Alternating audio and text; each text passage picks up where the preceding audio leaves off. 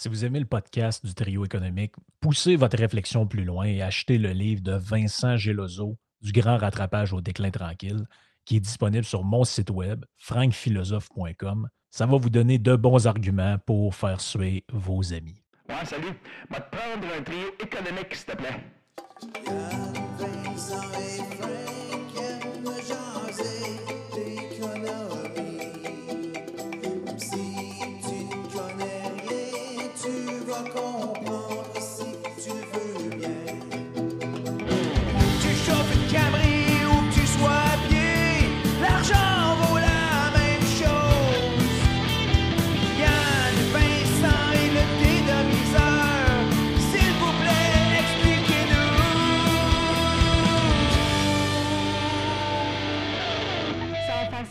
6,45 passer au deuxième guichet, s'il vous plaît. Salut tout le monde, c'est le trio économique. Euh, ceux qui nous écoutent sur euh, les plateformes de podcast, euh, totalement gratuitement, sans pub.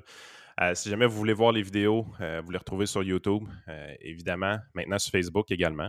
Mais il y a de la publicité, c'est- l'inconvénient. Merci aussi aux gens qui sont sur Patreon, qui eux autres ont, ont le trio économique tout de suite quand c'est sorti du four, juste après le, le steak and eggs euh, le matin. Euh, Fra- Frank, il, il sort le trio économique ensuite sur, sur Patreon. Euh, merci de nous supporter, sérieusement. C'est le feature. C'est un des features préférés de la semaine qu'on fait de notre côté. Euh, c'est là qu'on on prend vraiment plus le temps de discuter de sujets en, en profondeur. Euh, autant que je bitch Vincent chaque semaine qu'il faut reconnaître qu'il y a quand même une bonne mémoire et euh, une culture très, très intense d'un point de vue économique. Euh, on n'est pas si préparé que ça d'avance, donc de le voir citer des, euh, des sources comme ça euh, assez rapidement, je pense qu'on peut, on peut mesurer toute l'étendue de, son, de son cerveau. Malheureusement, ben, c'est ça. C'est un prof d'université, je veux dire. Il a ses faiblesses aussi. on on l'endure pendant une heure, mais c'est grâce à son intelligence qu'on est capable d'endurer si longtemps. Fait que, Ben, ça, je te à ce point, on, on commence à l'instant. Peut-être juste rajouter que les gens qui nous écoutent là, euh, en audio sur Apple, euh, Google, je ne sais pas si on peut le faire, là, mais sur Apple Podcast et sur Spotify avec votre téléphone, vous avez une option là, pour laisser une note ou un commentaire. Ça, c'est bien plaisant parce que c'est ça qui fait augmenter là, dans l'algorithme le, le référencement du podcast. Fait qu'un podcast qui n'a aucune note, ben, les gens qui ne le connaissent pas ne le verront jamais passer. Un qui a 150 notes, ben, les gens vont le voir plus passer, puis etc. Oui, puis les gens sur YouTube, c'est- on est quoi rendu 36 épisodes, 37, même un peu plus 40, même, je pense, 40 épisodes. Ouais, au moment où ça, ça va sortir, ça va être le 41e. Ouais, c'est ça. Fait que euh, regardez la playlist. Euh, vous les avez toutes dans, dans la playlist parce qu'on en met du stock sur la chaîne YouTube, on s'entend. Euh, mais si vous aimez ce qu'on fait, prenez le temps de remonter la playlist là, du tout premier épisode. Le contenu est toujours aussi sharp. Fait que have fun. Exact. Ouais, fait que le, ben, on parle genre, plus rarement d'actualité dans le podcast, mais quand on en parle, c'est pour élargir sur des affaires un petit peu plus intemporelles. Puis, ben, avec ce qui se passe ou ce qui s'est passé, là, au moment où ça va sortir, je sais pas où on va en être là, dans, le, dans le conflit qui sévit en, en- en Ukraine avec euh, l'invasion de l'armée russe. Même Mais, le Patreon euh, demain, tout peut changer. C'est ça, tout peut changer, puis les choses avancent. Tu sais, la semaine passée, euh, quand, quand j'ai enregistré un premier podcast là-dessus, les Russes n'étaient pas encore là, là, donc, puis là, on est une semaine plus tard, on voit à quel point les choses changent puis avancent vite. Mais on, on avait déjà pensé, il y a une couple de semaines, faire un truc sur le- le- le- les sanctions économiques, Vincent, parce que tu m'avais envoyé un article. C'était-tu un de tes collègues qui l'a écrit? euh? Oui, ben, une mes anciennes. Je sais pas si j'appellerais un, un collègue dans le sens que c'est un étudiant doc de l'institution à laquelle j'étais, euh, une des institutions à laquelle j'étais précédemment. Donc, euh, on Ouais. va dire oui parce qu'on se connaît, mais ça, on a, on se connaît, mais je suis parti de cette institution-là après que lui soit arrivé, même si on se côtoie maintenant, là, mais mettons collègue largement défini. Exact. Puis dans cet article-là que, que- que j'avais consulté au moment où tu me l'as envoyé, c'était. euh, je vais essayer de le retrouver là, pour le faire euh, Ben, apparaître à l'écran pour le. Ouais, vais donner le titre, c'est The Effects, The Effect of Sanctions on Economic Freedom by David Letzikin and Gore McCutcheon. Euh, Social Science Quarterly. Je peux même t'envoyer le lien dans, dans le chat. Ok, parfait. Dans le chat, je vais le faire apparaître à l'écran au moment où on parle. Comme ça, les gens peuvent re- retrouver plus facilement euh, les, euh, les références. Donc, on le voit apparaître actuellement à l'écran. C'est ça, David et Gore qui ont écrit cet article-là. Puis, veux- grosso modo, euh, Tu veux pas t'essayer ces noms de famille? non, hein? c'est ça, les noms de famille, je ne m'essayerai pas. À ce temps, je fais ça quand je suis plus sûr de ma prononciation. Je laisse faire les noms comme ça. je- je- ça m'évite de manquer de respect au monde si jamais ça vient à leur oreille. Euh, mais dans le fond, ce qui expliquait là-dedans, là, de mémoire, là, puis tu pourras compléter là, évidemment sur ce que je raconte, là, mais de mémoire, ce qui expliquait là-dedans, c'est que l'effet désiré par les sanctions euh, était ben, pas difficilement mesurable, mais c'est que dans le fond, plus souvent qu'autrement, ce qu'on avait, c'était l'effet inverse. C'est-à-dire qu'on prône- on instaure des sanctions économiques envers des pays en se disant avec ça, ça va, ils vont modifier un comportement qu'on juge euh, néfaste d'un point de vue international, soit des relations ou euh, dans le cas d'un conflit militaire ou quoi que ce soit. Puis généralement, ben, ça a plutôt l'effet inverse que dans le fond, ce que ça fait, c'est que comme le gouvernement euh, du pays qui subit les sanctions se sent menacé et est menacé d'un point de vue économique, il y a souvent un power grab qui se fait à ce moment-là, puis les gens qui sont au pouvoir se cramponnent encore plus au pouvoir. Le gouvernement prend de plus en plus de place dans l'économie parce qu'il essaie de compenser. Puis tu sais, on le voit en ce moment, je pense. La Russie est un, un- un exemple un petit peu surnaturel de tout ça parce que je pense pas qu'il y a jamais eu aucun pays qui a eu autant de sanctions que ça euh, Ouais. de manière euh, simultanée. Mais tu sais, ce qu'on voit, c'est que les sanctions arrivent. Qu'est-ce que fait Poutine? Il fait un executive order qui interdit aux gens d'échanger leur monnaie contre euh, des devises étrangères. Il passe toutes sortes de, de- de règlements pour essayer de tempérer ça. Mais ça, ce que ça fait, c'est que ça réduit la liberté économique des gens qui sont là-bas, puis ça renforce justement le- le- le- l'emprise au pouvoir, l'emprise sur le- le- les leviers politiques du dirigeant qui est en place. Donc, dans le fond, euh, ça peut avoir même un, un effet de, de- de radicalisation. là. On le voit un peu même euh, dans des pays comme la Corée du Nord, tout ça. Peu importe ce qu'on fait d'un point de vue international au niveau de l'isolement économique, des sanctions, même Cuba, peu importe. J- Est-ce qu'il y a un seul pays qui s'est dit, bon, ben, vu qu'on me fait des sanctions, j'ai compris le message, je vais devenir une démocratie libérale? Tu sais, Je pense Euh, pas que... je- Non. La, la réponse, c'est que le problème, c'est que les, là, il y a comme deux aspects à- quand on considère les sanctions. Le premier, c'est que le coût des sanctions, c'est euh, un, le, le dommage que le pays qui sanctionne s'impose parce que tu coupes des échanges. Mais Exemple, aussi le, présentement, que le prix du baril de pétrole qui est rendu à 112 piastres. ça, ça serait un des exemples pour le pays qui impose les sanctions. Mais tu as aussi des coûts importants pour les populations des pays qui subissent les sanctions. Exact. Euh, il y a une tonne d'articles scientifiques sur, euh, par exemple, la mort. Il y en a un, par exemple, qui est très connu dans le Journal of Law and Economics par Dominic Parker. Euh, ça s'appelle Unintended, je vais, perdre, je vais mettre le lien pour, euh, pour Frank, ça s'appelle Yes. Unintended Consequences of uh, Sanctions for Human Rights. Et ce qu'il montrait, c'est par exemple avec un cas très connu, euh, le cas du Congo, euh, qui a eu des sanctions pour abus de droits humains. Euh, L'effet que ça a eu des sanctions, c'est que ça, en fait, ça a réduit la qualité de vie des gens là-bas, mais pas la qualité de vie des, euh, des warlords, des warlords qui étaient On va-tu jusqu'à dire que ça a tué du monde? Oh oui, oui. La, la réponse, c'est que la mortalité infantile a eu. un- Ben, Dans le cas de l'Irak, je pense qu'il y a eu- vraiment eu des gens qui sont morts là, de ça. là. Entre Oh autres oui. pour la- l'approvisionnement en médicaments. Puis, euh, Yep. Ben, écoute, par exemple, Cuba, c'est clair que euh, le- le- l'embargo sur Cuba doit avoir des effets négatifs. Euh, ça ne veut pas dire qu'ils sont nécessairement très gros, mais le point, c'est qu'il y a des coûts qui sont associés à des sanctions. Maintenant, il faut considérer c'est quoi le bénéfice des sanctions. Et le bénéfice qu'on propose souvent aux sanctions, c'est qu'ils vont inciter des changements de comportement de la part des dirigeants des pays euh, qui sont sanctionnés. Euh, et Dans le cas de la par- Russie, ce qu'on dit, c'est qu'on pense qu'éventuellement les oligarques pourraient déplacer Poutine puis remplacer le dirigeant, par exemple. Oui, si tu es néoconservateur, par exemple, aux États-Unis, tu vas penser qu'il va y avoir un regime change, comme les Américains disent. Mais ça peut être aussi juste que l'agression arrête. Euh, le problème, c'est que ça veut. C'est que là, la question, c'est on sait c'est quoi les coûts, puis il n'y a pas vraiment de débat sur les coûts. La question, c'est c'est quoi les. Est-ce que les bénéfices sont là? Euh, et ce qu'on observe, c'est qu'en règle générale, il n'y a pas l'air d'avoir de bénéfices qui se matérialisent des sanctions. Parce que souvent, une des réponses des dirigeants, c'est qu'ils vont double down. Donc, euh, Mmh. puisque le coût est déjà imposé et que c'est pas certain s'ils vont les enlever, parce que des fois, il y a toute l'économie politique de comment tu enlèves les sanctions.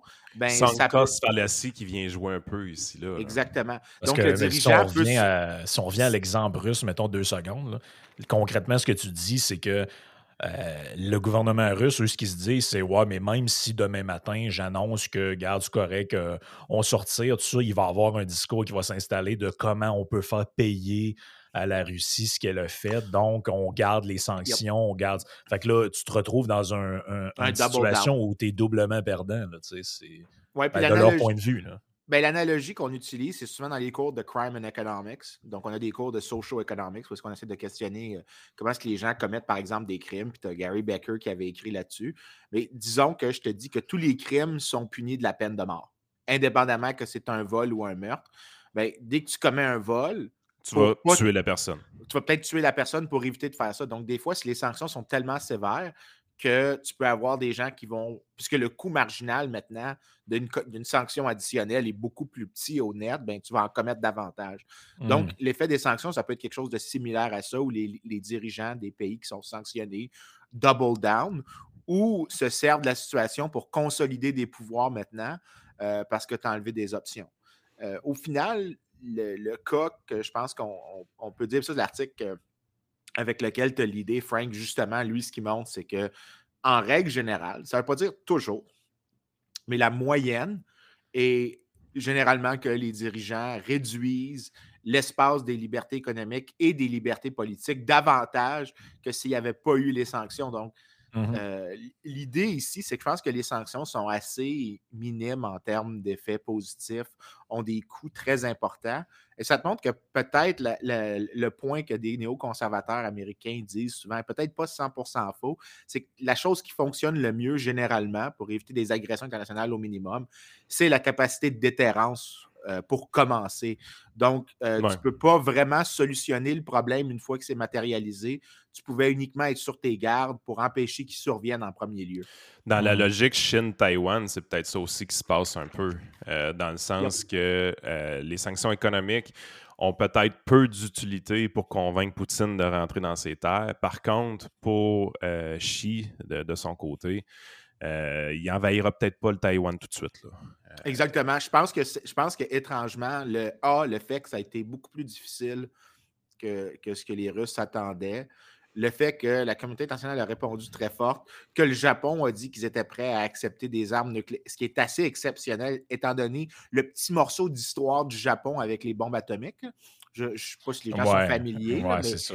mais Il y a comme un le- antécédent. il y a comme un petit antécédent qui les rend réticents à avoir ça. Le petit. fait tout Tout petit. Tout tout petit. petit, tout petit. Deux, deux, deux, deux tout petits. De Euh, petits. hein, deux tout petits. On devrait pas rire de ça, c'est absolument atroce. Non, je Non, sais. non, Euh, je me sens. les, gens comprennent le sarcasme qu'on utilise normalement, là. je pense. Pour, pour, pour les gens qui sont des, euh, Les habitués. des, des, des- comme des sortons les poubelles, là, donc des, des poubelles, Ouais. euh, ça, c'était du sarcasme. C'est, c'est, il y a une série télé qui s'appelle Big Bang Theory, puis chaque fois qu'il y, a- il y en a un qui ne comprenait pas le sarcasme, il fallait lever une feuille pour dire que c'était du sarcasme. Ben, voici, je vous lève la feuille, ça, c'était du sarcasme. Mais le fait que le Japon dit maintenant, euh, ben, on est prêt à accueillir des armes nucléaires américaines, probablement que ça, au net, ça a un effet Ah, déterrant. puis il y a eu la Suisse aussi qui a été surprenante dans cette histoire-là, qui, a- Ouais, qui a jonglé neutralité. Ouais. ouais. Eh, Exact, tu sais, je veux dire. Puis ça, j'ai, j'ai- honnêtement, c'est, c'est là que j'ai eu un certain inconfort parce que je veux dire que les démocraties libérales qui font partie de l'OTAN euh, jouent un peu le côté woke, puis euh, qui sait qui va donner les plus grosses sanctions, puis même le Québec embarque pour bannir la vodka. là. Ouais. Euh, tu dis, ouais, c'est, quand même assez spécial, mais que la Suisse arrive, disent, euh, non, non, euh, nous aussi, on va, on, va embarquer. Là, Mais- tu fais, holy shit. Mais ça, justement, ça, spécial, ça- ça m'amène à une autre question ou un autre commentaire. C'est qu'en général, dans une guerre ou dans un conflit, tu t'en prends aux gens qui se sont euh, volontairement impliqués dans ce conflit-là ou qui ont investi leur, euh, leur, leur choix ou leur, leur, leur- Exemple, le- position là-dedans. La- L'attaque contre l'Iran quand on a tué un général du côté Exact, des Américains. Exact. Mais moi, mon, mon point, c'est que euh, les, les premières sanctions qu'on a vues, c'était, bon, là, on commençait à dire, ben, on va geler des comptes bancaires, mais là, on s'attaquait à des gens qui sont proches du régime ou qui sont dans le régime comme tel, dans le but de faire plier ces gens-là.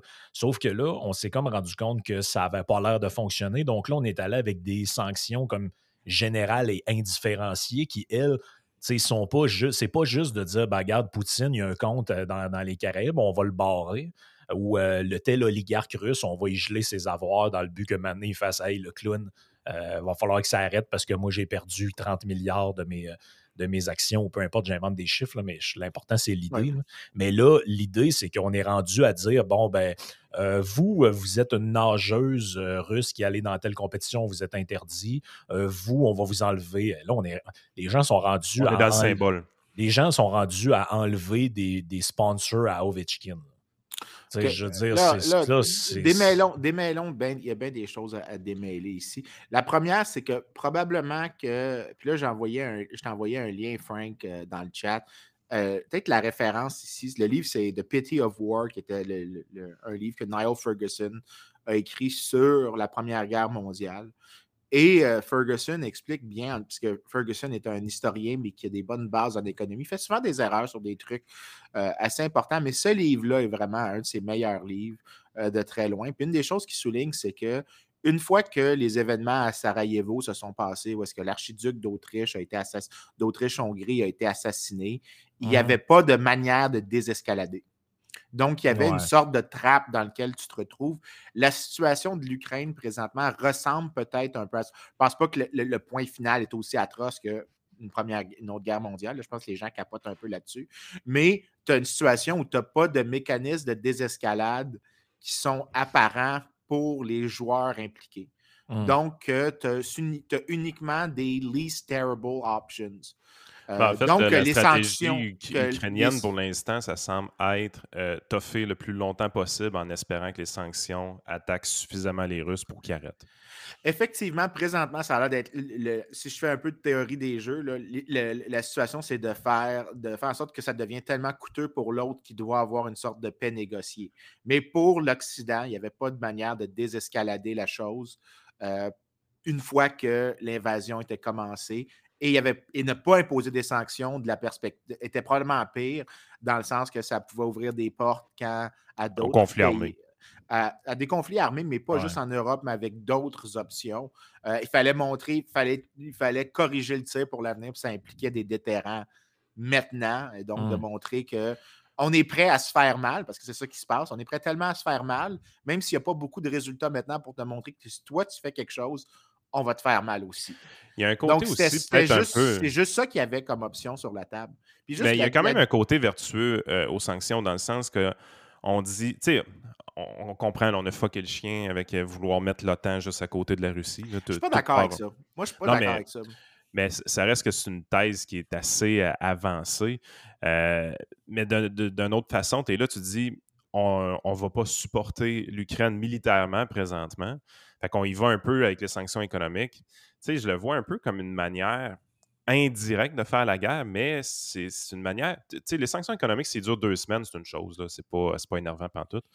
Euh, si ça dure plusieurs mois, euh, ben, comme on dit, ça va finir par tuer des gens pour de vrai. Là, puis ça va être d'une manière indiscriminée dans la population russe. Fait que c'est comme un peu une guerre vertueuse, mais c'est pas si vertueux que ça, les sanctions économiques.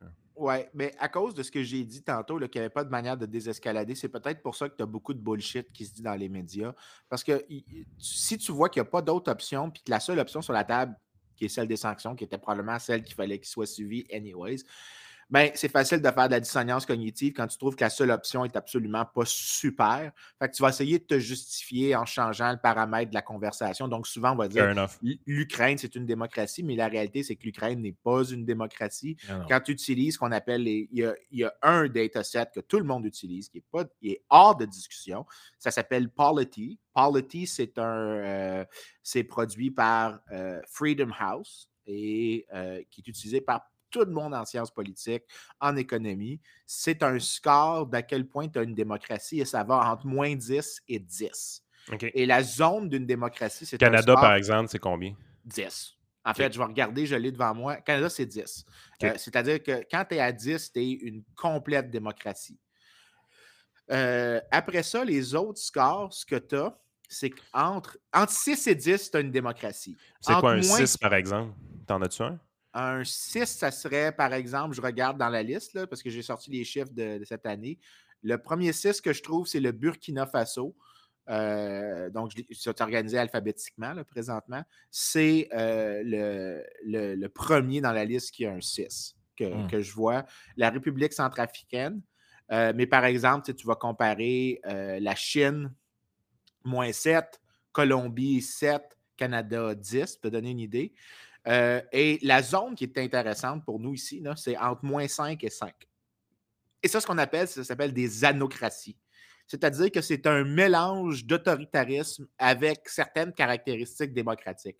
Donc, par exemple, tu as un exécutif très fort qui est capable d'avoir, de limiter la liberté d'expression de manière exceptionnelle, pas juste des trucs comme clear and present danger comme tu as aux États-Unis, que tu ne peux pas crier au Mhm. feu dans un cinéma, des trucs vraiment intenses, là, que la presse, que le premier ministre peut dire diffamation, trahison, sédition facilement, euh, mais qui a quand même des votes. Donc, ça, c'est une anocratie, c'est que tu as des caractéristiques d'une démocratie qui cohabitent avec des caractéristiques Il peut y avoir de- des élections quand même. Exactement.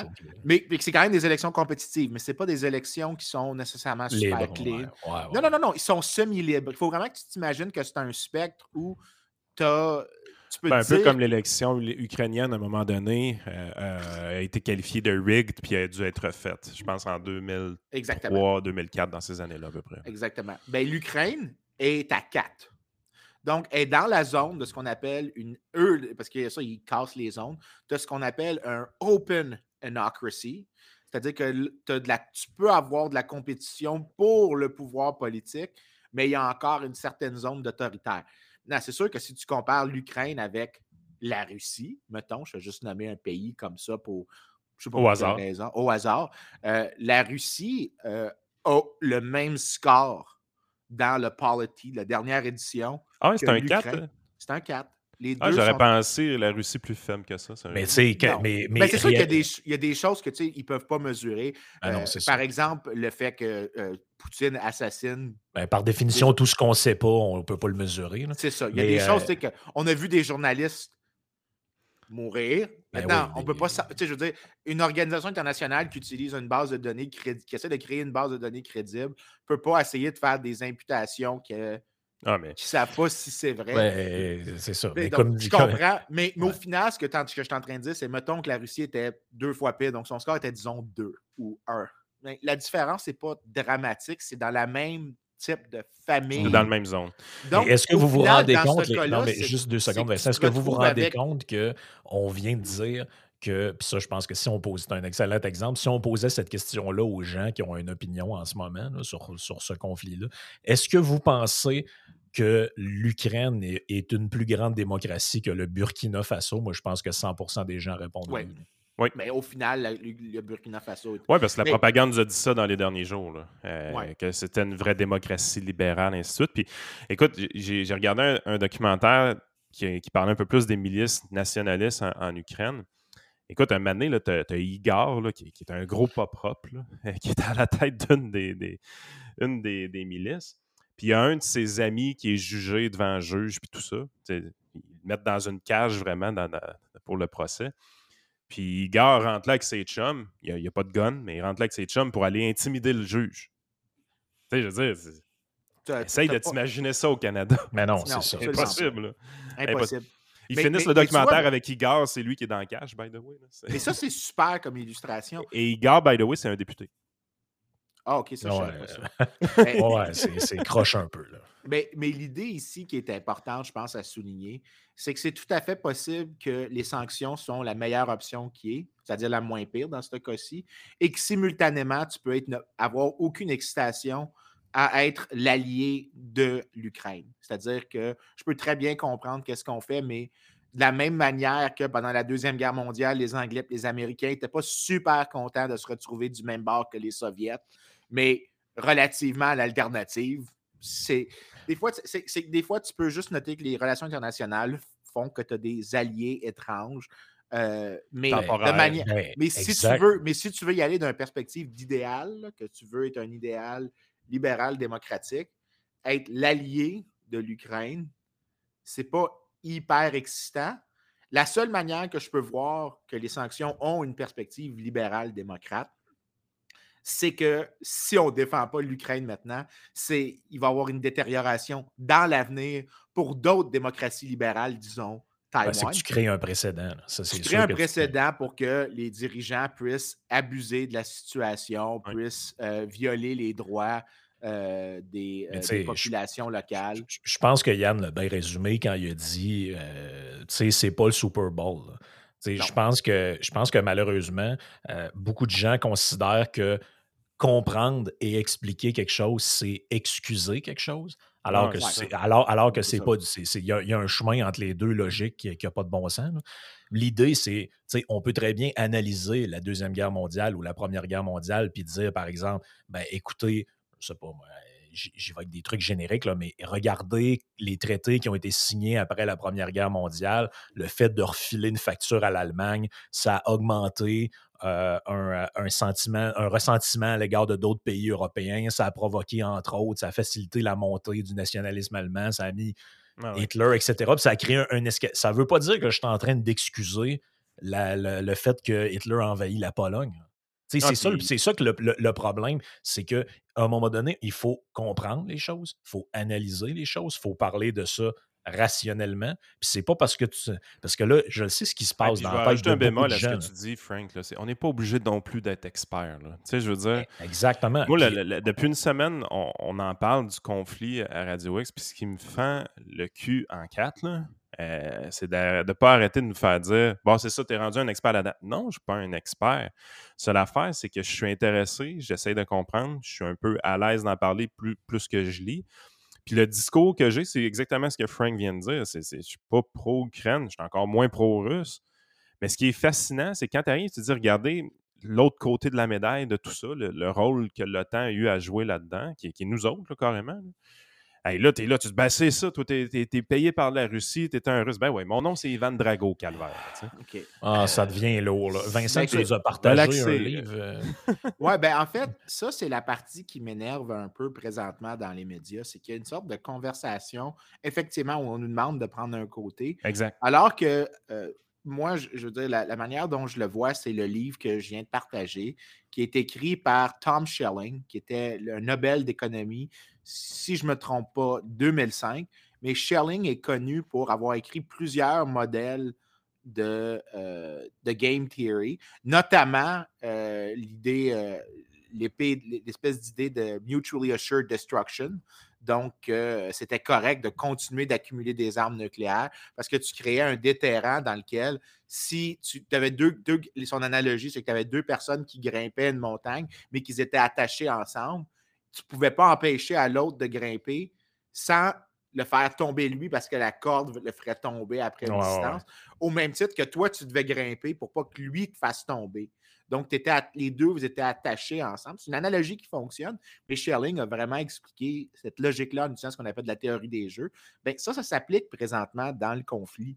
Et la raison pour laquelle on peut dire que la moins pire des options, c'est ce qu'on fait présentement, mais que ce n'est pas une option excitante, c'est tout à fait possible de voir qu'on a déjà perdu la situation, qu'il n'y a pas de outcome qui est une amélioration relativement au statu quo. Tous les cas, c'est des détériorations, mais qu'il peut y avoir des pires détériorations, notamment si ça envoie un signal qu'il n'y a pas de déterrence pour des agressions contre d'autres démocraties libérales, disons, parce que tu sais, je vais envoyer les scores à, à Frank pour qu'il puisse les mettre, mais l'Ukraine, la Russie étant deux démocraties, deux anocraties, euh, Taïwan, qui euh, la Chine regarde très attentivement. Il faut noter qu'il y a eu l'admission par Reuters via un rapport par Reuters hier que la Chine avait fait collusion avec les États avec la Russie. Donc la Chine était au courant et ils avaient demandé de retarder l'invasion après les Olympiques. Euh, donc la, Chine est clairement en train de regarder ce qui se passe en Ukraine pour voir si quelle serait la réaction potentielle pour une invasion de, ou un, une tentative de strong harm, je ne sais pas c'est quoi l'expression en français, mais d'attaquer, de, de s'attaquer à Taïwan. Mais Taïwan, et là c'est très clair, Taïwan a un score de 10 sur le Polity Score, Hmm. mm. ce qui Ah, en ouais. fait une parfaite démocratie. Taïwan est une démocratie euh, 100% ouverte. Il y a des élections compétitives. Euh, c'est une, euh, un full democracy. Euh, Il n'y a aucun doute là-dessus. Et si ce que ça fait, c'est que pas faire ce qu'on fait présentement ouvre la porte à des agressions de la part de la Chine vers Taïwan ou la part de la Russie vers d'autres pays, comme par exemple des, des agressions renouvelées contre euh, la, voyons, la, la, la Géorgie, parce qu'ils l'ont déjà fait par le passé. Mais la Géorgie a un 7 sur le score euh, Ouais. de Polity, ce qui en Ouais, fait une puis- démocratie, pas une pure démocratie, Ben, mais ça en fait un régime démocratique. Ben, ce que Euh, j'allais dire, Vincent, là, pendant que je regarde la liste, là, euh, du moment que tu n'es pas à 9 ou 10, tu commences quasiment déjà à être à une place euh, spéciale. là. Tu sais, euh, quand tu dis que le Pakistan est à 7, là, euh, moi, le Pakistan, c'est pas nécessairement un endroit que je souhaiterais vivre. euh, Non, en effet, je suis pas en train de dire. Fait que de- quand tu commences à être en bas de 5, là, c'est que tu es vraiment un régime spécial. C'est pour ça que quand tu- euh, si on regarde dans, dans le contexte de l'OTAN, tu sais, les, les pays qui ont, qui ont adhéré à l'OTAN, qui ont fait chier euh, la Russie, euh, les pays baltes, Les pays euh, baltes, Estonie, euh, Ouais. Lettonie. Lettonie. Estonie, tu es à 9, Lettonie, tu es à 10. Le troisième, c'est Lituanie. Euh, Lituanie, tu es, à t'es à 10. Euh, fait que j'ai pas By the way, par les sanctions, on est en train de faire aussi chier ces pays-là. Je ne sais pas si les gens sont au courant, là, mais il y a des produits qui sont labelés russes, mais sont produits dans ces pays-là. là. Ouais. Ouais, ju- Juste en joke, là, parce que je, je m'attendais à ce que des journalistes fassent ça. Pas une joke, là, mais il y a des gens qui ont commencé à dire on va boycotter Smirnov. Puis je regardais. Le nom est russe, mais le propriétaire, c'est Diago ou quelque chose comme ça, qui est une ferme britannique.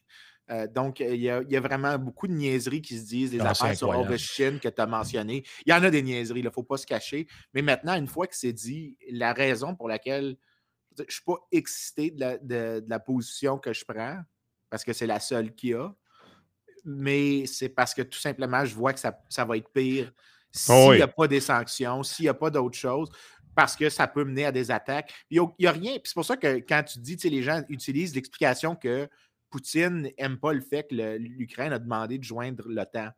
Je ne suis pas convaincu que l'Ukraine devrait se qualifier à joindre pour l'OTAN parce que ce n'était pas une démocratie libérale, mais n'importe quelle démocratie libérale, si l'Ukraine en devenait une, plus libérale, ben, devrait se joindre à l'OTAN. Donc ça, ça voudrait dire que l'OTAN pourrait s'étendre à la Suède, à la Finlande, parce que les deux ne sont pas membres. Ça pourrait s'inclure à d'autres pays des, des Balkans qui sont des démocraties libérales, s'il y en a, parce que j'oublie les scores pour les Balkans, mais l'idée, c'est que tu pourrais facilement étendre à d'autres pays. Si ce que tu fais, c'est que l'OTAN devient le bloc de d'alliance de défense des démocraties libérales Hmm. contre les agressions des régimes autoritaires. Et c'est pour ça que j'ai l'explication de la Russie qui est fâchée après ça, je l'accepte pas parce que c'est comme de concéder la position morale des démocraties libérales qu'on a euh, non seulement euh, un, un devoir de défense de la démocratie libérale, mais un devoir de déterrence contre les régimes autoritaires qui s'attaquent à d'autres démocraties libérales. Euh, euh, Ben, tu vois quand même que l'annexation, ben pas l'annexation, parce que c'en est pas une, mais la- l'adhésion de l'Ukraine à l'OTAN dans ce contexte-là démocratique que tu parles, il est très boiteux. Là. Euh, Oui, ben c'est pour ça que j'ai- j'ai- j'ai un- je comprends un peu pourquoi la position est si discutée dans les médias. C'est parce que d'un bord, il y a certaines validités, mais de l'autre bord, il n'y en a pas. Donc, les gens qui disent c'est pas une bonne excuse pour Poutine, absolument. Mais est-ce que l'OTAN devrait joindre au bloc, euh, l'Ukraine devrait joindre au bloc des nations libérales démocratiques dans une alliance de défense? Ben, ben elle fait fait. pas On- dans on la a- catégorie mais- mais ça libérale revient à ce que je disais. Mais ça on a tous l'impression que c'est une position avant. stratégique offensive à ce moment-là. Exact. Mais ça revient à ce que je disais avant, c'est que c'est pas comprendre ça puis l'expliquer, ça veut pas dire qu'on trouve ça normal que l'armée russe Ben entoure la ville de Kiev. C'est ça Ben l'affaire. Puis je pense que un, un de ceux qui a fait un- un- un- un- une bonne synthèse de ça, c'est c'est Benjamin Tremblay avec 7 jours sur Terre, quand il expliquait que euh, ben, depuis la prise de pouvoir de Poutine, toute la stratégie géopolitique de la Russie, ça a été d'essayer autant que possible de nouer des liens avec tous les anciens pays de l'URSS qui lui ont, qui ont une frontière frontalière avec la Russie. Donc, une des premières affaires qu'il a faites, c'est tisser des liens avec la Mongolie parce que la Mongolie a un- une frontière commune avec la Russie et la Chine, donc ça lui fait une zone tampon.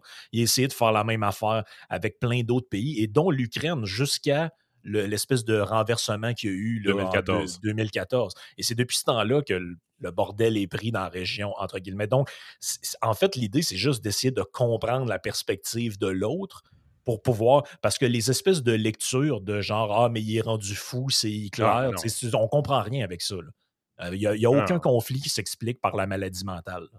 Je veux dire, c'est des, c'est de l'influence, c'est de la géopolitique, c'est des- c'est de la négociation. Puis, tu sais, j'ai retrouvé des vidéos d'actualité qui datent de il y a 2013-2014 où des gens parlent dans les médias puis ils nous disent déjà que l'enjeu, c'est ça, puis qu'il y a des escalations de violence. Ça fait presque 10 ans. là. Donc, en fait, c'est un, c'est un énorme échec diplomatique ce qui se passe en ce moment. là. Ça veut dire qu'il n'y a Ouais. aucun acteur important qui a été capable de s'asseoir avec la Russie et l'Ukraine et de dire bon, écoutez, là, toi, tu veux quoi? Toi, tu veux quoi? Puis quel est le terrain d'entente? Non, on est toujours dans la menace, dans le, le- le- la zone d'influence. Tu sais, à partir de ce moment-là, moi, je trouve que c'est un échec. Puis euh, je comprends qu'on blâme jamais la victime pour ce que fait l'agresseur, puis je suis bien d'accord avec ça. Mais ça ne nous empêche pas d'essayer de le comprendre. Puis l'Ukraine n'a pas de comprendre euh, le rôle des sanctions là-dedans. un des gros avantages de nous retrouver sur Patreon slash iSénéchal, c'est d'avoir un fil RSS de tout le contenu audio qu'on produit, que ce soit des chroniques à Radio X, des chroniques régionales à Ciel FM, à CFX, que ce soit la pilule rouge ou mon podcast exclusif, que ce soit les Yann et Frank, le trio économique, ou encore toutes sortes de petites choses qu'on a pour vous. Venez vous voir sur patreon.com. Ça nous aide énormément à être stimulés à vous produire plus de contenu. Merci de votre support. Bonne journée. On adore faire des podcasts pour vous. Comme vous le savez, par contre, mon vrai travail dans la vie, c'est d'être dirigeant d'un cabinet de services financiers. Si vous voulez visiter notre site et obtenir des services financiers, des conseils par rapport aux investissements, les REER, les CELI, faire des projections de retraite, éventuellement regarder les régimes d'épargne études des enfants, euh, les assurances vie, assurances invalidité. Vraiment, on a une gamme de services qu'on peut vous offrir. Dirigez-vous vers votre conseiller.net. Vous allez pouvoir trouver nos coordonnées et éventuellement obtenir nos services. Merci. Puis l'Ukraine n'a pas fait ce qui- ce qu'elle devait faire depuis 2014 pour adhérer d'une manière euh, correcte euh, l'OTAN ou l'Union européenne. Tu sais, je veux dire, elle n'a pas amélioré ses structures démocratiques. Bien au contraire. C'est encore une kleptocratie ou ce que Vincent disait, une euh, anocratie. Anocratie, ouais. Euh, tu sais, je veux dire, à un moment donné, si tu veux, tu sais, tu tu dis publiquement que tu veux aller dans cette direction-là, il faut que les bottines suivent les babines. là. Ouais. Euh, Mais, mais tu sais, juste pour ajouter quelque chose d'assez grande importance, quand je dis que ce qui compte, c'est la déterrence dans, dans l'avenir, regarde juste le. Il y a, voyons, il y a deux, trois ans maintenant, le, le temps est un peu euh, non linéaire dans ma tête à cause de la COVID, mais tu as eu la guerre entre l'Azerbaïdjan et euh, l'Arménie. Et c'était à toute fin pratique une guerre par proxy entre les Russes et les Turcs pour essayer de marginaliser l'influence l'un et de l'autre dans, dans la région. Euh, mais le, le fait que les deux acteurs se sont dit qu'ils pouvaient intervenir de cette manière-là, c'est parce que euh, le bloc des démocraties libérales s'est dit que non, on, on- peut être faible, on peut. euh, parce que c'est, pense, la, la grande difficulté des démocraties libérales, c'est de se donner le- la mission claire d'être d'avoir un bloc de défense de la démocratie libérale, euh, ben, ça fait en sorte que tu as l'espèce de résultat où ça devient plus facile d'avoir des agressions contre des démocraties libérales. C'est pour ça que la seule vraiment position qui est défendable présentement, c'est n'importe quoi qui permet de défendre dans l'avenir l'idée, l'idéal et le principe de la démocratie libérale, c'est ce qu'on Mhm. devrait faire. Mais on peut accepter que des fois, dans des cas comme le cas présent, ça veut dire des choses où est-ce qu'on se retrouve avec un allié qui n'est pas le plus excitant, même si ça doit et oblige d'être notre allié. Ben, puis tu sais, moi, ça me fait un Mais peu c'est penser jusqu'à quel à point a peut eu- être allié, c'est ça aussi qu'il faut se demander, parce que, tu sais, je veux dire, si les sanctions économiques ne fonctionnent pas, ce qui risque d'être le cas, euh, je pense d'une manière classique, c'est, c'est- ça c'est- ça n'a pas un effet dissuasif tant que ça sur le conflit euh, présentement. Euh, c'est c'est les next steps qui sont importants dans cette histoire-là. Ouais, Il y Euh, a des gens qui pensent, Yann, pour aller dans le sens que tu dis, que euh, par volonté de mettre fin à ça le plus rapidement possible, c'est possible que les Russes appuient sur l'accélérateur et rasent complètement la capitale. exact. Ouais, ouais. Fait que je, Euh, je, je vois pas de solution en dehors du set qu'il y a, mais toutes les autres options sont clairement pires. Ça ne veut pas dire que celle-là est excitante. Euh, maintenant, est-ce que ça veut dire, je pense qu'il faut faire dans le réalisme de l'international ou est-ce que assume, à toute fin pratique, c'est assume ce que avec la, la situation avec laquelle tu. Puis ça veut dire que tu as un allié de la même manière que les Britanniques étaient zéro excités d'avoir les Soviets de leur bord, mais comme Churchill avait dit, if I have to, uh, if uh, if Hitler invaded hell, I would have a nice thing to say about the devil. Right? Moi, je pense que ironiquement, le, le- C'est la genre de situation. euh, Fait envoyons-leur des armes. Je comprends Hmm. la logique. Euh, envoyons-leur du soutien. Euh, euh, punissons lui, lui, la Russie le plus possible, de telle sorte que ça envoie un message à la Chine de ne pas attaquer d'autres démocraties libérales dans la région, mais aussi qu'on pourrait peut-être même aller plus loin, de les punir pour ce qu'ils font aux Ouïghurs euh, dans, dans l'est du pays, ouais. euh, Hong que- Kong. dans l'ouest du pays. Ça, c'est l'autre hypocrisie hein, dans l'histoire, que dans le sens que là, on a l'impression qu'il y a une guerre sur la planète, alors que c'est pas le cas. là. Oh. Ouais, Ben non. écoute, il y a eu. Mais l'ironie de tout ça, moi, je pense que ça peut très bien être que ce soit les Chinois qui mettent fin au conflit. Parce que les Chinois ont des intérêts en Ukraine et aussi en Russie très importants à cause de, de- de- de toutes sortes de raisons, des pipelines, des chemins de fer, etc. Et le régime chinois est potentiellement le seul qui a une ascendance au niveau des- des- de la diplomatie avec la Russie. Parce qu'eux, ils n'ont pas encore mis de sanctions économiques à la Russie, Mm. la Chine. Ah, Poutine Donc, écouterait. Ben, moi, je pense que oui. Et ce serait aussi une très belle occasion pour la Chine de se faire une belle jambe d'un point de vue international. De un, t'éloignes le regard vers leurs intentions sur Hong Kong et Taïwan. Et aussi, tu fais oublier les deux dernières années épouvantables qui ont fait vivre au reste du monde en coupant l'information sur le début de la pandémie, en laissant, en, quand les enquêteurs de l'OMS sont venus, ils leur ont montré juste ce qu'ils voulaient leur montrer tout le spectacle de propagande qu'ils nous ont fait aussi. Regardez, on a construit un hôpital en cinq jours, puis on a tout réglé. Mais ça aussi, ce serait. En tout cas, moi, si j'étais chinois, ce serait ma stratégie. Je ne sais pas quelle est la leur, mais euh, ce serait une excellente stratégie pour euh, redorer le blason chinois d'un point de vue international. Ouais, ben là, là on, fait, on fait beaucoup dans la spéculation, fait que je n'ai pas envie de faire mon, mon chroniqueur de, de Radio-Canada qui ne connaît pas exactement ce qu'il parle puis qui se prétend à. Je, sais personne en particulier. Là. Euh, je ne suis pas très généreux ce matin. non, Mais- c'est correct. Mais, mais, mais dans la politique Mais tu fiction, vois, ça, présentement, ça, la- je la je- ça, la je vais défendre le gars de Radio-Canada que tu viens de spotter Non, parce non. que moi, moi j'ai j'haïs ça. Puis je la vais dire pourquoi. fiction? Non, pas ça. J'aime pas ça qu'on agisse de cette façon-là, de dire Ah, il parle au travers de son chapeau. Je veux dire, il y a, il y a les experts, puis il y a aussi les gens que leur mandat, c'est de discuter de l'actualité présentement, puis d'offrir leur interprétation.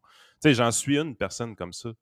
Moi, là, non, toutes les fois que. euh, Non, mais je, je veux finir mon point. À toutes les fois qu'on arrive et qu'on dit Bon, c'est ça, euh, les, les- les experts de COVID sont devenus des experts euh, soudainement euh, de politique internationale. Non, c'est pas ça la game. Moi, j'ai jamais prétendu être un expert de COVID. J'ai jamais prétendu être un expert de politique internationale. Mais à un moment donné, c'est tu peux pas juste avoir des experts qui parlent de ça. Il faut qu'il y ait une vulgarisation qui se fasse aussi pour monsieur, madame, Ouais. tout le monde. Attends une minute. Mais ce qui est bon pour Pitou, euh, c'est- bon pour Matou, là, ce qu'on dit, je, je sais pas. J'aime pas ça quand on attaque les gens de cette façon-là. Tu sais, c'est là, les gens sont là, Régine Laurent qui parle du conflit. Bon, Attends, là, tu confonds des affaires. ben. L'idée, un, premièrement, je pense que ce qu'on fait ici, c'est de la vulgarisation.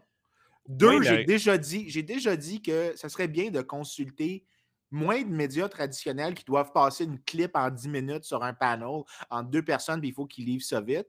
Donc, c'est peut-être mieux de faire des podcasts plus longs qui traitent d'un sujet avec, avec vulgarisation, donc pas, de pas rendre ça le plus technique possible, mais de le rendre compréhensible le plus possible.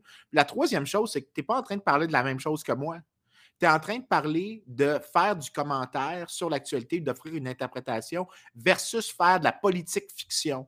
Donc, où est-ce qu'on s'imagine comme 28 scénarios, puis là, on dit, ben là, il pourrait faire ça, puis il pourrait faire ça. Ça va être là, la on- Troisième Guerre c'est- mondiale. ben, c'est comme, c'est comme faire du Monday morning quarterback où est-ce que, hey, si j'avais été Tom Brady, ben je suis pas Tom Brady, Batins. Mais en même temps, la pression. euh, Mais regarde, je vais le mettre autrement, Vincent. De tout ce qu'on met sur la chaîne euh, YouTube, ce qu'on fait avec le trio économique, c'est ce qui est souvent le moins populaire. je, je sais. C'est correct. J'ai pas de trouble avec ça. là. Euh, Puis, puis c'est la raison pourquoi on fait l'effort de le faire. Puis euh, c'est la raison pourquoi j'ai adoré le podcast que Frank a fait avec Jeff Coron, puis qu'on on refait l'expérience, ainsi de suite. Mais qu'est-ce qui est le plus populaire? C'est la maudite clip de 10 minutes où est-ce que c'est bang, bang, bang, bang, bang à, à- à Radio X. C'est ça qui est le plus populaire. Je Mais comprends. C'est la, comprends. mais le, le style Radio X n'est pas différent du style radio canadien où est-ce Ouais, qu'on va faire un 4 à 5 confonds en- minutes? Tu confonds encore les choses. Ben, pas oh, tu parles pas de la même chose que moi. Ce que tu décris, c'est de faire un commentaire un peu coup de gueule qui interprète versus ce que tu as fait en parlant de la Chine à la fin. Tu disais si la Chine fait ça, si la Chine fait ça, si la Chine fait ça. Là, tu n'es plus dans, plus dans Ouais, le, commentaire. Tu es, dans, t'es dans la section politique-fiction. Mais là, ça devient facile parce que tu n'as pas de contraintes. Tu peux t'imaginer n'importe quel univers que tu veux. Puis... Mais la- l'affaire, c'est qu'il y, y a des gens qui vont Ça le faire de bonne fa- Oui, il y a, peut-être une manière de le faire, mais Oh, y a dis, certainement règle générale, c'est mal fait. la, la- la- la question que je me fais poser le plus comme conseiller financier, là, conseiller en sécurité financière pour l'AMF, euh, la, chose que je me fais poser le plus, c'est, Yann, qu'est-ce qui va arriver cette année? Que là, qu'est-ce qu'on fait? Ben, on, répond à la question. Mais on, on- on met les scénarios sur la table. Il peut se passer ça, il peut se passer ça. Tout est probable, tout est possible. Euh, rien n'est certain. Quand tu as cette approche-là, tu peux en faire de la politique fiction ou tu peux en faire de la finance fiction, peu importe, ou de l'économie fiction. Le problème, puis là, je vais être d'accord avec toi, c'est ceux-là qui affirment avec certitude on s'en va en Troisième Guerre mondiale. T'es D'accord. cave. OK, ça, là, ce que tu viens de faire c'est cave. Mais, mais ton exemple de la finance, je comprends ce que tu essaies de dire, mais tu réalises qu'il y a quand même des contraintes quand tu fais des scénarios fictifs. C'est que tu sais qu'il y a du plausible et de l'implausible. Ben, c'est ça. Tu te dis cette année, c'est possible, tu sais, qu'en général, je ne vois pas de, mettons, je vois pas de réformes qui vont, qui vont augmenter la productivité. Donc, je ne m'attends pas à une force déflationnaire qui va baisser les prix par gain de Mais, productivité. mais le point est tu là, c'est t'attends que pas à ça, donc tu peux te dire, mais tu sais, as la nuance que tu dois utiliser est là. C'est que les gens qui ne confondent certitude et probabilité, et, pro- et probable, c'est ce ces gens-là qui sont imbéciles. Mais je veux dire, faire la politique fiction, que tu le veuilles ou non, ça va être de cette façon-là que tu vas avoir une écoute plus grande dans la population. Pas juste ça, Yann. Par défaut, c'est ce que pratiquement tout le monde qui parle de politique fait. Je veux dire, quand on Oui. fait un panel, puis on dit, bon, euh, euh, voici les sondages, un tel est en avance, que pensez-vous qui va se passer? C'est toujours ça qui, c'est toujours ça qui arrive. Puis, euh, gros, en général, les gens se plantent. Mais Ben oui. ça fait partie de. Moi, je pense que moi, je pense que là où Vincent a raison, c'est si tu fais un- une émission de télé avec un panel et tout le monde arrive avec son. euh, tout le monde arrive avec le même scénario. Voici ce qui va arriver. Les Russes vont faire ça dans la certitude. Mais si tu invites quatre personnes différentes avec des, des perspectives différentes et puis que quelqu'un dit ben, Moi, je suis plutôt d'avis que le, le- le- le conflit risque de s'éterniser pour toutes sortes de raisons. Et puis que là, tu as une perspective variée. Moi, je pense que là, ça devient équilibré. Puis si- j'aime entendre Frank nous dire que ce qui peut arriver avec la Chine, c'est la Chine qui vient jouer au diplomate dans l'histoire. Parce Ah, que by the way, cette, cette affaire-là, c'est pas moi qui viens de l'inventer de ma Ah, tête. je l'ai lu. je non, mais je l'ai lu dans plusieurs articles euh, qui, qui circulent. là. Mais j'ai- j'aime l'entendre parce que ça, ça te permet, tu sais, c'est. Il y, a, toujours différentes façons d'analyser une problématique. Il y a le, passé historique, le passé récent, l'actuel, puis le futur. Fait que c'est sûr, quand tu vas jouer dans le futur, tu es en train d'imaginer un jeu d'échecs, tu es en train d'imaginer certains scénarios qui se mettent en place. Tant aussi longtemps que ça reste dans le probable. Puis l'approche que Frank avait eue quand il l'a dit, de dire ben, la Chine pourrait venir jouer aux, démo- aux dé- aux démocrates, tout ça, il n'est pas en train de dire la Chine va tout régler ça. Ceux- Ceux-là qui sont caves dans le discours public, c'est ceux-là qui vont dire ça. Moi, je l'ai vu là, au début du conflit. Là. Ben, c'est ça, là, on est en troisième guerre mondiale. Tabarouette, prends, prends tes pelules, buddy. Là. OK, OK, Euh, OK. Ouais, regarde. il y a, ben, tu sais, il y a une émotivité mettons- dans mettons un peut- conflit qui, est- qui, qui- qui- qui est patente. Là. Tu sais, Je veux dire, on- Moi, ça me fait penser Je un suis amusé peu à avec ce toi, qui- Vincent, un peu. Mais moi, ça me- correct. Mais moi, ça me fait penser à ce qui s'est passé en, en Syrie. là. Sais, quand on a vu la- le conflit à, à- à les rebelles en Syrie, etc., ben, au début, ça- le discours nous est planté comme ça. Bachar al-Assad, c'est un malade mental. Il y a des gens qui se rebellent contre le pouvoir. Il faut supporter le C'est pouvoir. un malade mental. Puis là, tu es comme, bon, OK, Bachar al-Assad, c'est un spécial, c'est un, c'est un tyran, c'est un autoritaire, c'est un malade mental. So, par exemple, je suis allé voir sur le terrain, puis l'hypothèse la plus probable, c'est probablement que si lui tombe, ben, c'est ISIS qui ramasse le pouvoir. Ah, il, y avait quatre, il y avait Euh, quatre pouvoirs, je pense. Il y avait quatre axes dans cette ça, C'était Ouais. ultra compliqué, mais en général, comment les choses nous sont vendues, c'est Satan affronte le petit Jésus. Et c'est pour ça que. Non, mais moi, j'ai Ah ouais, vu des ça. journalistes du ouais. Québec nous. Moi, j'ai vu des, des journalistes nous- du Québec nous faire des égaux, euh, des, des, des, des égéries de, de, Zelensky. Euh, quel homme, regardez, c'est incroyable. Regarde, basé sur des photos truquées, by the way. C'est- Non, attends, attends, attends. Je pense que là, on peut faire la distinction qu'on qu'on devrait faire. Parce que quand je dis que j'aime pas ça, la politique fiction, c'est parce que tu t'imposes aucune contrainte. Tu peux dire n'importe quoi. Mais Ouais. peut-être aussi, c'est peut-être aussi des fois que les chroniqueurs, puis les gens qui font de l'analyse souvent dans les médias oublient qu'ils doivent avoir une sorte de Northern Star, ton étoile, euh, ton étoile du Nord qui te guide tout le temps, que tu as un principe fondamental, c'est que tu veux des démocraties libérales fortes et riches. Ben, quand c'est ça ton étoile, ton, point de référence éternel, ça devient possible de dire ce que je dis, puis de baliser ta conversation vers quelque chose plausible, mais aussi de ne pas juste faire dans le scénario fictif. Parce qu'un bon contrefactuel, un bon scénario fictif, c'est qu'il est contraint. Parce que si ce que je disais, c'est qu'est-ce qui se serait passé si Churchill s'était levé un matin, puis il y avait eu un accident de la route, Ah ouais, blessé. ou euh, si Hitler était devenu peintre ou ce genre Ah de ouais, niaiseries, c'est- ces là. affaires-là, c'est que tu peux t'inventer n'importe quoi. Non, non, effectivement, Ouais, je suis c'est d'accord. ridicule. Il faut que tu t'imposes quand tu fais des contrefactuels. Puis il y en a, il y a une logique. En fait, le même gars que je mentionnais tantôt, Niall Ferguson, euh, il a écrit. euh, Ah, mais ce que un tu dis là, moi, ce que je trouve. Ce que je- moi, j'ai toujours eu comme idée, par exemple, quand je vais venir un peu avec le crime organisé. Euh, fais un raid, tue le parrain. Est-ce que la mafia disparaît? Non. Elle revient. Donc, c'est un peu le même principe. Euh, réussit à envoyer une troupe spécialisée, remonte dans le temps, là, on envoie un commando puis on tue Hitler en 1934. Est-ce que la Deuxième Guerre mondiale arrive quand même? Puis, Ben non, mais c'est- ben il y a oui. des chances que oui. Il y a des chances que oui. Ouais, je pense qu'il y a des bonnes probabilités que. Ben, il y avait beaucoup de gens prêts à prendre le flambeau, je peux te le confirmer. là, quand tu étudies un peu le régime, là, si c'était pas lui, euh, même lui d'ailleurs, euh, pendant le début, euh, euh, s'est arrangé pour liquider une autre faction du mouvement national socia- socialiste qui s'appelait les SA versus les SS. Puis Ouais. ils, ont, ils ont- ils ont liquidé ces gens-là, mais ces gens-là étaient prêts à prendre le pouvoir aussi. Euh, Peut-être dans une version légèrement modérée, mais c'est pour ça qu'il ne faut pas avoir une vision angélique de la réalité. Si on pourrait parler aussi du conflit en Libye, là. Est-ce que la Libye est plus une démocratie aujourd'hui maintenant que, euh, comment il s'appelait, Kadhafi est tombé?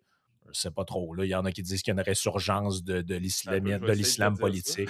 J'ai essayé de le trouver dans la liste que Vincent a envoyée, la Libye, mais je pense qu'elle n'est pas là. là. C'est quoi le nom? Euh, hein? Non, non, je pense même pas qu'il est mesuré parce qu'ils ne peuvent Ouais, même pas aller. Ils peuvent même pas aller faire des audits sur le terrain parce qu'ils ont, ils ont, ils ont besoin d'avoir accès à certaines données. Ben, c'est là, ça. Check, Ça- Le, li- le livre que tu as là, puis j'ai envoyé un autre article scientifique aussi, là, c'est comme les deux, c'est mes deux points de référence sur comment tu fais des contrefactuels. Ça m'a vraiment beaucoup guidé dans ma vie de chercheur, parce que je fais de l'histoire économique, fait que je suis un peu obligé des fois d'imaginer des mondes alternatifs. Mais l'idée d'un monde alternatif, c'est que tu ne peux pas t'inventer n'importe quoi, parce qu'après ça, tu peux créer une utopie pour comparer une utopie avec le monde réel. Ben, l'utopie, ça n'existe pas. Fait qu'il faut que tu crées des mondes plausibles. Mais Et tu qui- dépersonnalises aussi. et tu Euh, dépersonnalises aussi, parce que là, ouais. tu peux réaliser que ce qui compte, ben, tu sais, quand je fais des contrefactuels en économie, j'utilise des lois comportementales qu'on sait qui sont bien documentées et qui sont logiques. Et là, j'établis c'est quoi le périmètre des incitations, c'était quoi les règles du jeu, c'était quoi, c'est quoi les, c'est quoi les avantages, c'était quoi les contraintes des joueurs, c'était quoi leurs gains, c'était quoi leurs pertes. Puis là, je peux comme évaluer plus ou moins qu'est-ce qui se serait, qu'est-ce qui aurait pu vraisemblablement se passer avec une certaine zone de probabilité et là avoir une meilleure idée de qu'est-ce qui est quoi. Le problème, c'est que dans les médias, ce qui me gosse beaucoup, c'est que tu as beaucoup de gens qui font des contrefactuels, ce qui est correct, Mais ce que je chignais tantôt davantage, c'était mon troisième point, c'est que c'est de la politique fiction avec aucune contrainte. Tu peux t'imaginer tout ce que tu veux. Donc, dans ce cas-là, c'est sûr qu'il existe un monde idéal. Puis en plus, c'est encore plus facile quand tu te mens un peu à toi-même en disant ben, notre allié, c'est le bon, l'autre, c'est le mal. Des Ouais. fois, si tu acceptes le monde dans son imperfection et que tu acceptes que, puis que tu comprends qu'il y a certaines régularités qui existent dans le comportement des individus, ben, que des fois, tu peux avoir des scénarios moins qu'idéaux et qui ne sont pas nécessairement le fun, mais avec lequel tu dois composer. Ce qui fait que tu peux avoir une vision très, je dirais, instrumentale des relations internationales, très réaliste, dans le sens que tu peux dire qu'une fois, c'est peut-être mieux d'une perspective de défense des démocraties libérales de ne pas intervenir. Donc, ce qui aurait pu être le cas, par exemple, en, en Libye ou euh, en Syrie, et que dans Mhm. d'autres cas, c'est bon de faire des interventions et de là projeter de la force. Mais là, ce que tu en viens, c'est que ce qui compte, c'est la théorie des jeux, de la perspective de, des dirigeants et des contraintes qu'eux, ils ont et des avantages qu'ils ont et ce qu'ils doivent projeter, ne pas projeter pour, euh, pour affecter le comportement de l'autre dirigeant avec qui ils interagissent. Donc, au final, ça en vient à ce que tu peux, ce que tu dois t'imaginer est contraint à l'univers des, euh, des relations stratégiques qui sont guidées par les incitations. Donc, par exemple, Mm. pourquoi est-ce que la Chine déciderait d'être, de faire le move d'arriver vers la paix? Ben parce qu'ils réalisent que ce que ça fait, c'est que ça augmente peut-être les chances que les États-Unis, lors d'un move contre, la, contre Taïwan, euh, la probabilité que les États-Unis aient des réponses musclées ou même arment Taïwan en préemption de, ben là, finalement, les Chinois sont comme, Ben là, arrête de faire ça, tu es en train de me causer problème à moi. Mais là, au final, Ouais. je viens de produire une explication avec un raisonnement et une hypothèse qui doit être présente pour que le contrefactuel soit valide. Donc là, je me suis balisé dans ma conversation. Tu n'as pas ça à Radio Can. Puis tu pourrais pas l'avoir n'importe où parce que le clip de 10 minutes. Ouais, ça- le temps l'impose. là, C'est ça. je m'excuse, là, mais quand je disais tout le temps, arrêtez de consommer les nouvelles en continu, tu prends, prends le verbatim d'un- d'une heure de nouvelles en continu, tu peux lire cette information-là en 1 minute 45 secondes. C'est. Ridicule la quantité d'informations qu'on étend sur une longue période avec du visuel. Je Ouais, crois que ouais. le visuel a une certaine valeur, mais tu n'apprends littéralement rien en écoutant des shows de cette manière-là. Généralement, les shows qui fonctionnent, le- les shows dans lesquels tu vas avoir le plus d'informations qui te sont données par unité de, de- de- de secondes écoutées, ça va être des entrevues, des podcasts, des revues, euh, des livres, des articles de magazines. Le reste, généralement, ça, ça te donne juste. Écoute, la meilleure manière d'avoir tes nouvelles, c'est lis Reuters ou l'agence France Presse. Le reste, les analyses, trouve-les de sources qui prennent le temps de discuter.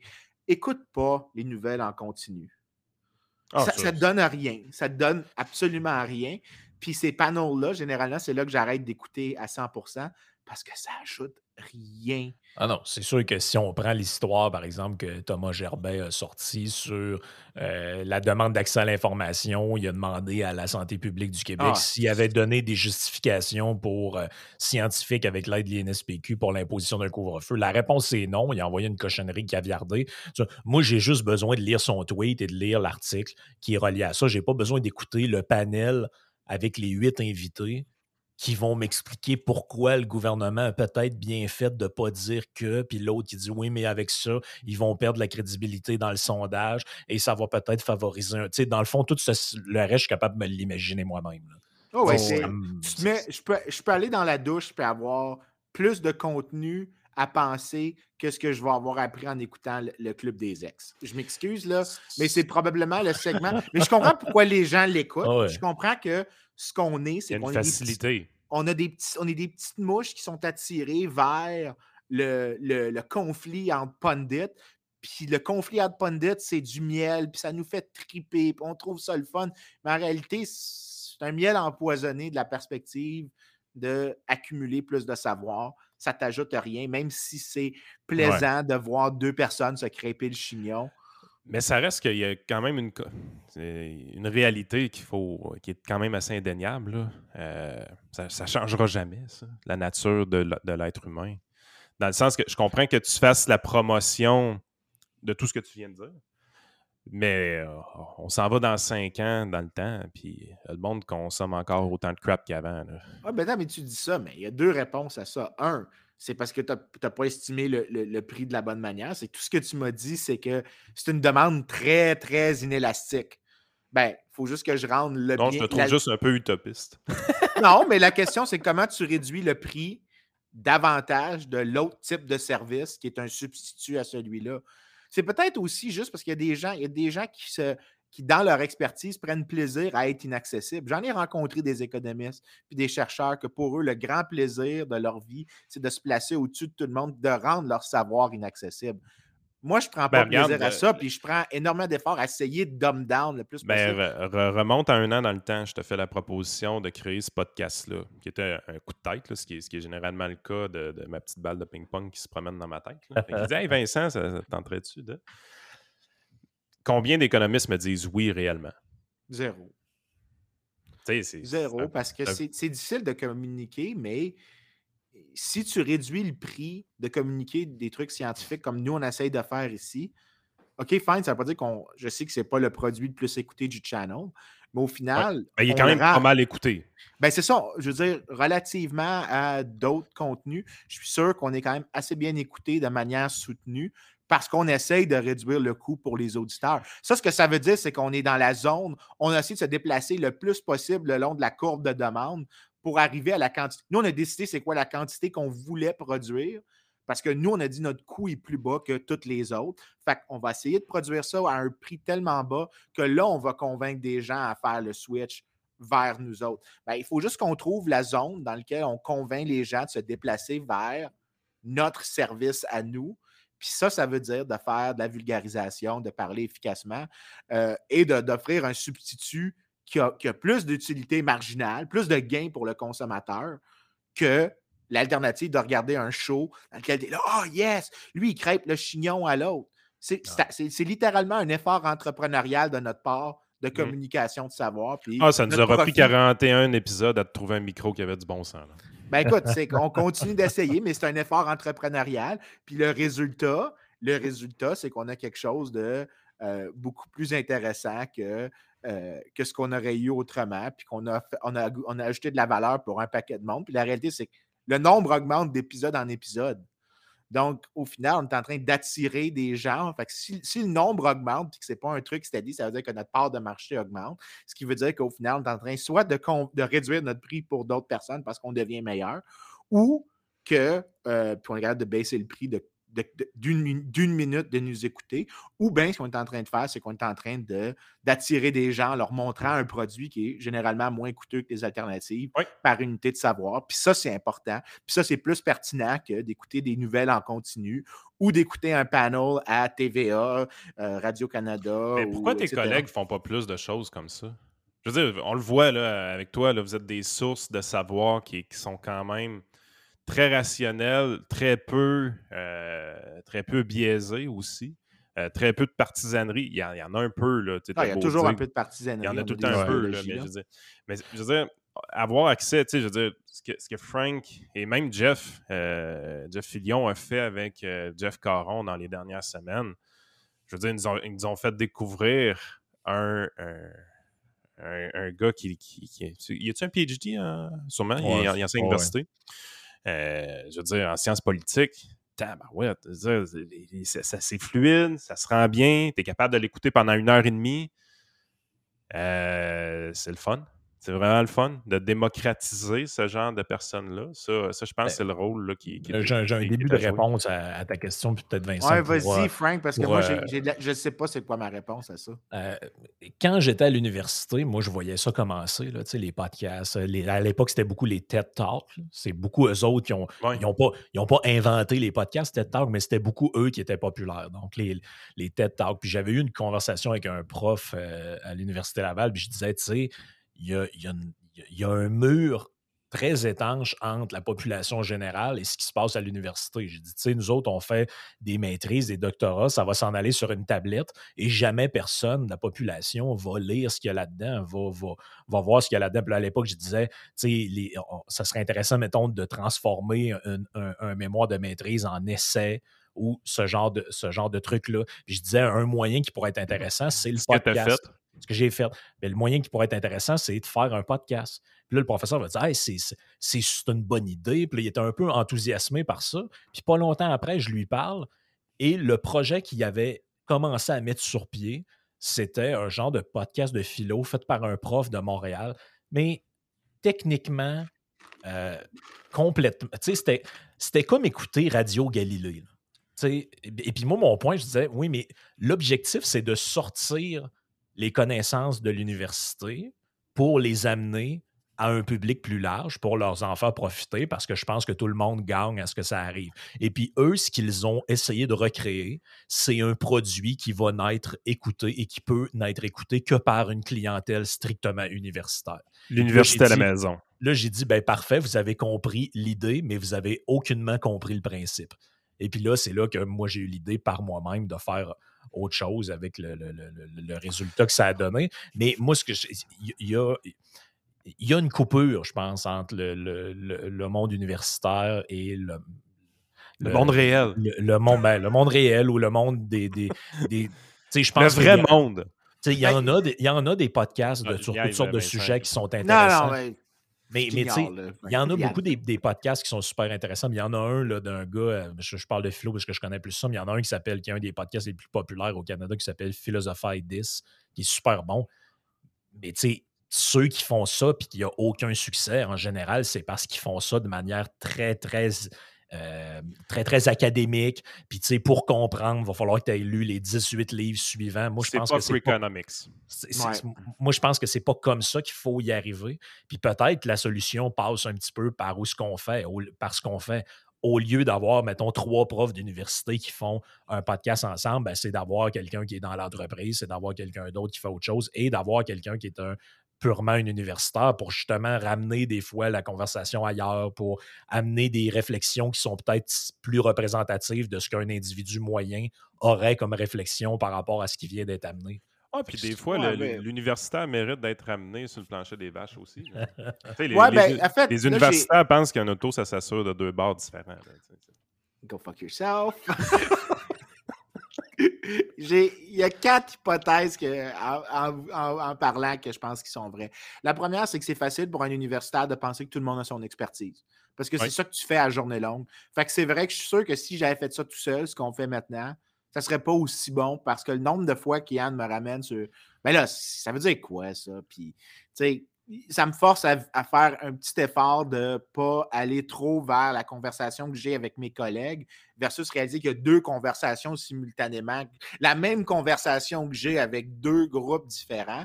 Un, c'est avec des gens qui s'attendent à ce que j'avance la conversation plus loin. Puis la prochaine unité de conversation, c'est genre une découverte ou une bonne interprétation ou un fait additionnel. Alors que l'unité dans la conversation avec le grand public, c'est de, de faire découvrir l'état de l'autre conversation.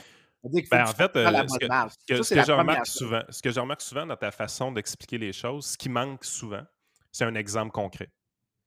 Ouais, tu vois, regarde, ça, ça, je te dirais que c'est peut-être une des raisons que tu as peu d'académiques, parce que moi, je les vois dans ma tête, les exemples, puis c'est évident de ma part, juste parce que j'ai le modèle dans ma tête, puis je sais c'est quoi que ça, le modèle devrait donner comme exemple, puis je sais où trouver les exemples à cause de ça.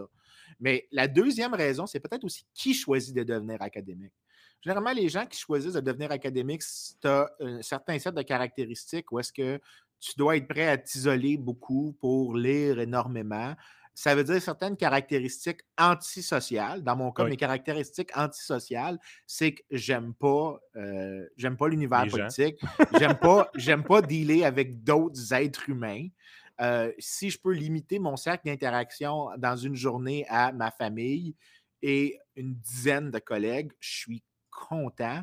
Voir beaucoup de monde, je me souviens dans le temps que je faisais de la politique, à chaque fois que j'allais à un congrès, une conférence, j'étais fatigué à la fin, moralement épuisé de la Ouais. chose parce que je suis un petit peu misanthrope. Euh, puis en fait, ma définition d'un bon voisin, c'est quelqu'un qui est euh, que je sais qui est là, mais que je ne le vois pas. Invisible. Euh, c'est tout ce que j'ai besoin. La troisième hypothèse, c'est aussi le, le fait que il y en a des académiques que leur plaisir, c'est d'être inaccessible. Euh, Ouais, je pense que de- oui. hein. Il y en a que je pense vraiment que des fois, là, Ça, il n'y a rien à faire avec eux autres. le, le plaisir de pouvoir, d'utiliser ta position de connaissance pour Ouais. snobber un autre, Du dans, jargonnage. te- dans- de s'en servir comme un bien positionnel, parce que le mot bien positionnel, c'est pas juste un truc que j'invente. C'est genre quand Yann me dit, prends un exemple. Mais tu sais, des fois, tu te compares à ton voisin, tu dis, regarde, lui, j'ai une plus belle auto que toi, puis tu te sens bien, même si tu t'es fait mal un petit peu en dépensant trop pour l'auto, c'est que tu peux y mettre dans face que tu as un plus beau char. Tu une